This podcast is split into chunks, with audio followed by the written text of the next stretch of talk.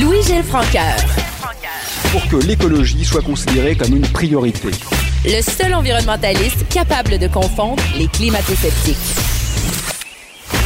L'expert en environnement, Louis-Gilles Francaire. Au bout du fil, il y a l'environnementaliste paradoxal, comme je l'appelle, Louis-Gilles Francaire, qui est journaliste en environnement, évidemment. Bonjour Louis-Gilles.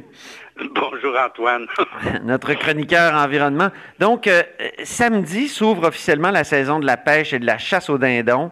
La chasse à l'ours, ça s'en vient. C'est tout un casse-tête pour les chasseurs, la crise de la COVID actuellement. Et tu as des réponses, tu as eu des réponses officielles.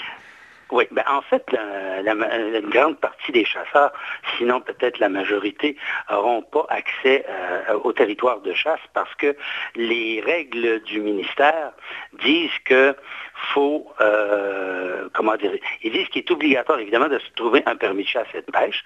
Premier problème, parce que c'est pas tout le monde. Beaucoup de petites boutiques sont fermées, donc il faut aller dans des grandes surfaces qui vendent d'équipements de pêche pour se doter de nos permis. Et ça, ça demeure obligatoire. Et en plus, les, les gardes-chasse ont été désignés il y a 48 heures comme service essentiel. Donc, les, gardes, les agents de conservation de la faune sont tous retournés sur le terrain depuis euh, aujourd'hui euh, et donc euh, seront à pied d'œuvre sur le fleuve Saint-Laurent et, partout à travers le Québec dès la fin de semaine prochaine, alors que débute effectivement la chasse au dindon et la pêche un peu partout. Mais bon, la pêche, ça va être difficile parce que D'abord, ce n'est pas tous les lacs qui sont ouverts. Deuxièmement, c'est que le gouvernement dit que les, chasseurs et les pêcheurs doivent toujours éviter de se déplacer d'une région ou d'une ville à l'autre, sauf en cas de nécessité. Et là, le, communiqué du ministère qui a été émis hier soir, pardon, précise qu'il faut euh, les déplacements liés aux loisirs ne sont pas considérés comme nécessaires. Ainsi, les chasseurs et piégeurs doivent pratiquer leur activité auprès de leur résidence principale dans le respect des lois et des règlements. Donc, quand on considère qu'une grosse partie des chasseurs et des pêcheurs viennent de la région de Montréal, ça veut dire restez chez vous, même si vous avez un permis, vous ne pouvez pas vous déplacer d'une région à l'autre. Et en plus, si vous pêchez dans la même région que vous êtes, par exemple un pêcheur qui déciderait d'aller pêcher dans la rivière des Prairies, dans le fleuve Saint-Laurent, eh bien, on lui dit interdiction de se rassembler à l'intérieur ou à l'extérieur. Donc, si vous avez un chalet au bord de l'eau, si vous si vous voulez aller avec les copains à la pêche, vous ne pouvez pas vous regrouper. Euh, on accepte évidemment que, mettons, le papa, la maman et les enfants sont ensemble. Ça, c'est la même famille. Au fond, c'est un peu les mêmes règles de distanciation physique qu'on trouve euh, depuis plusieurs semaines en vigueur. Il y a aussi euh, la nécessité de maintenir en tout temps une distance de 2 mètres. Et là, on précise, c'est intéressant, pas de camping Pardon encore. Mon Dieu, qu'est-ce qui m'arrive ce matin? C'est pas, la COVID-19, j'espère, Louis-Gilles? Non, c'est le café qui était trop fort. ah oui? pas de camping dans les zones d'exploitation contrôlées. Bon, si on dit qu'il n'y a pas de camping, on ne dit pas qu'il n'y a pas de fréquentation.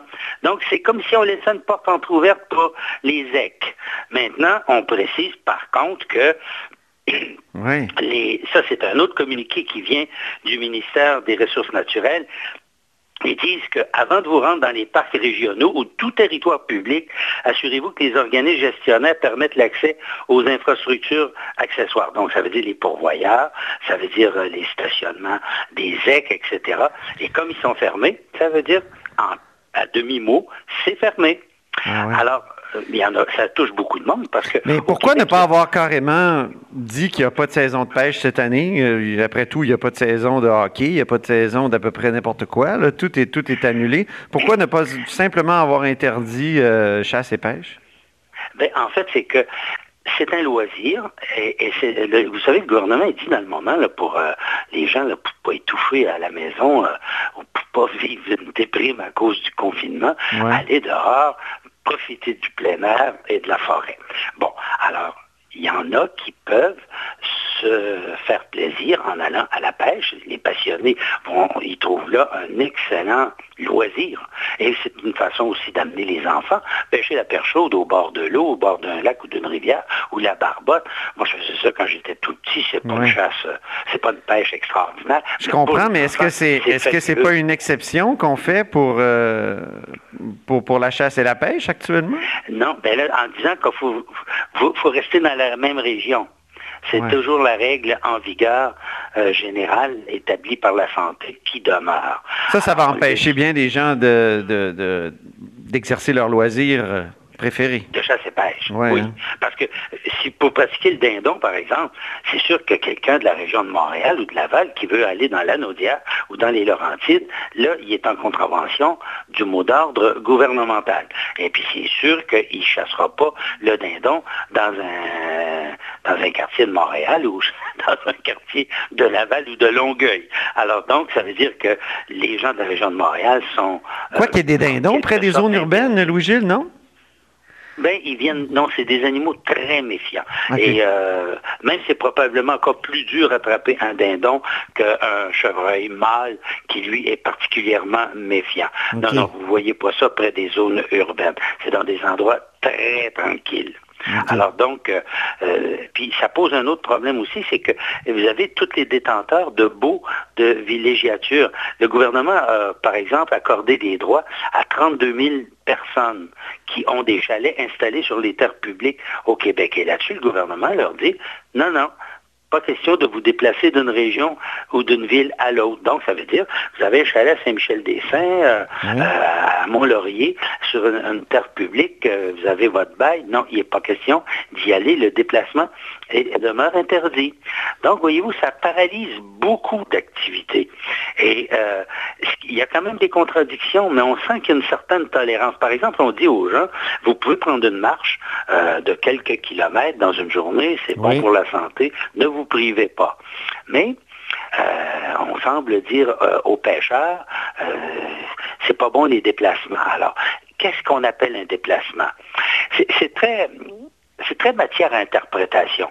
je vous donne la mienne. Moi, je pense que quand quelqu'un se déplace en voiture, puis qui fait, mettons, 10-15 km pour aller au bord de l'eau, il est dans sa maison, à toute fin pratique.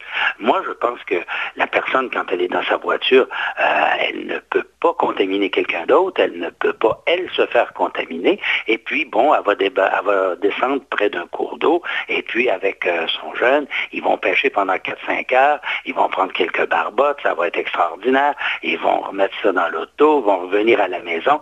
Ils n'ont pas été nulle part, ils n'ont rencontré personne, ils se sont installés au bord de l'eau, ils ont profité du soleil.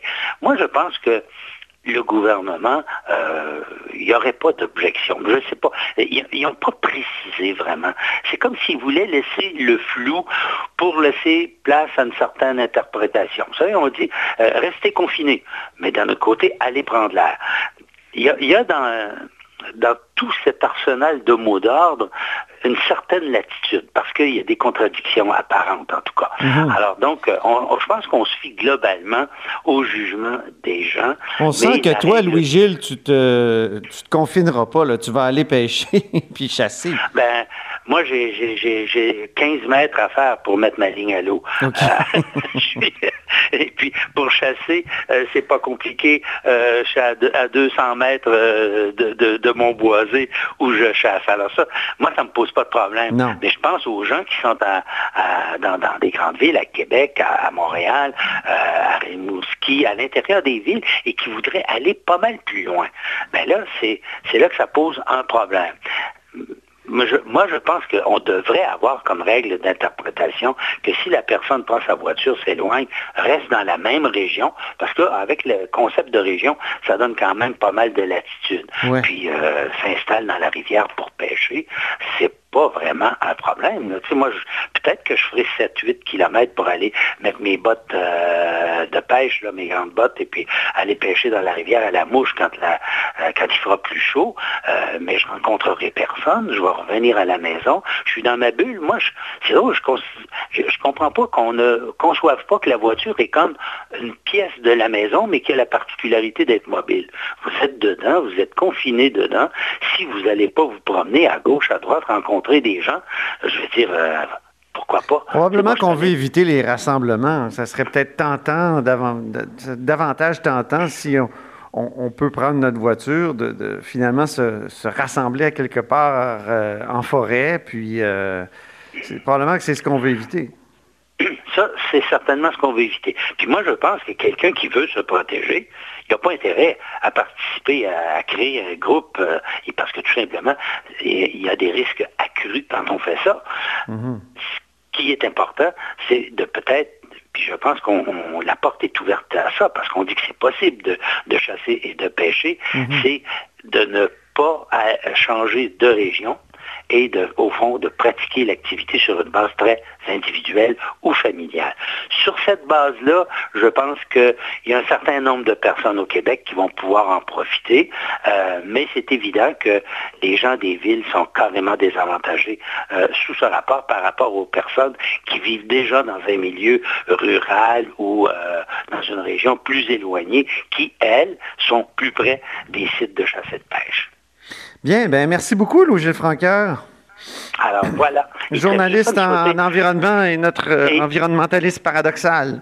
Il très juste à me souhaiter bonne pêche. Ben, ça, j'y allais. J'étais rendu là. donc, c'est samedi, c'est dès samedi. Hein? Exactement. Parfait. Bonne pêche, puis bonne chasse aussi, non? ne chasses-tu pas? Oui, oui, peut-être le dindon, sûrement la marmotte, en tout cas. Il y, a, plein de choses qui sont permises. Ça dépend de la température. Ah, puis c'est toi qui m'as appris que la marmotte, euh, on appelait ça un siffleux. oui, ben, en langage populaire. Oui, c'est ça, c'est ça. Merci infiniment, Louis-Gilles. À bientôt. Alors, au plaisir. Bonne pêche, bonne chasse. Salut.